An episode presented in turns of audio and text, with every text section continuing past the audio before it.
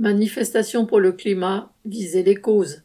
Vendredi 24 septembre, c'était la reprise des manifestations pour le climat qui avait été lancée en 2019 par la militante écologiste suédoise Greta Thunberg. Son mouvement Fridays for Future a annoncé plus de 1500 événements à travers la planète. Dans plusieurs grandes villes comme New York ou Berlin, ces manifestations ont été un événement rassemblant des milliers de manifestants, souvent jeunes. Les organisateurs du mouvement avaient notamment en ligne de mire la 26e conférence des Nations Unies sur le climat, COP26, qui se tiendra en Écosse début novembre. Le récent rapport du GIEC, groupe d'experts intergouvernemental sur l'évolution du climat, est encore plus alarmiste que les précédents.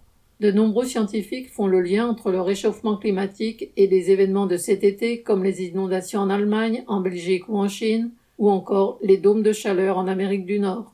Selon plusieurs organismes associatifs ou liés à l'ONU, tels que le Haut Commissariat aux réfugiés, dans certaines régions du globe, le réchauffement dégrade déjà les conditions de vie au point de contraindre à l'exil des millions de personnes trop pauvres pour s'adapter.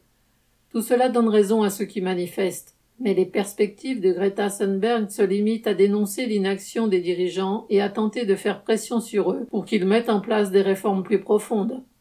Cette perspective bute sur le fait que dans ce système, c'est le marché qui gouverne et non les États.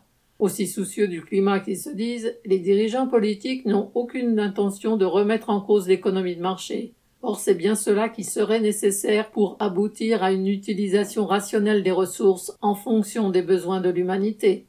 Thomas Baubert.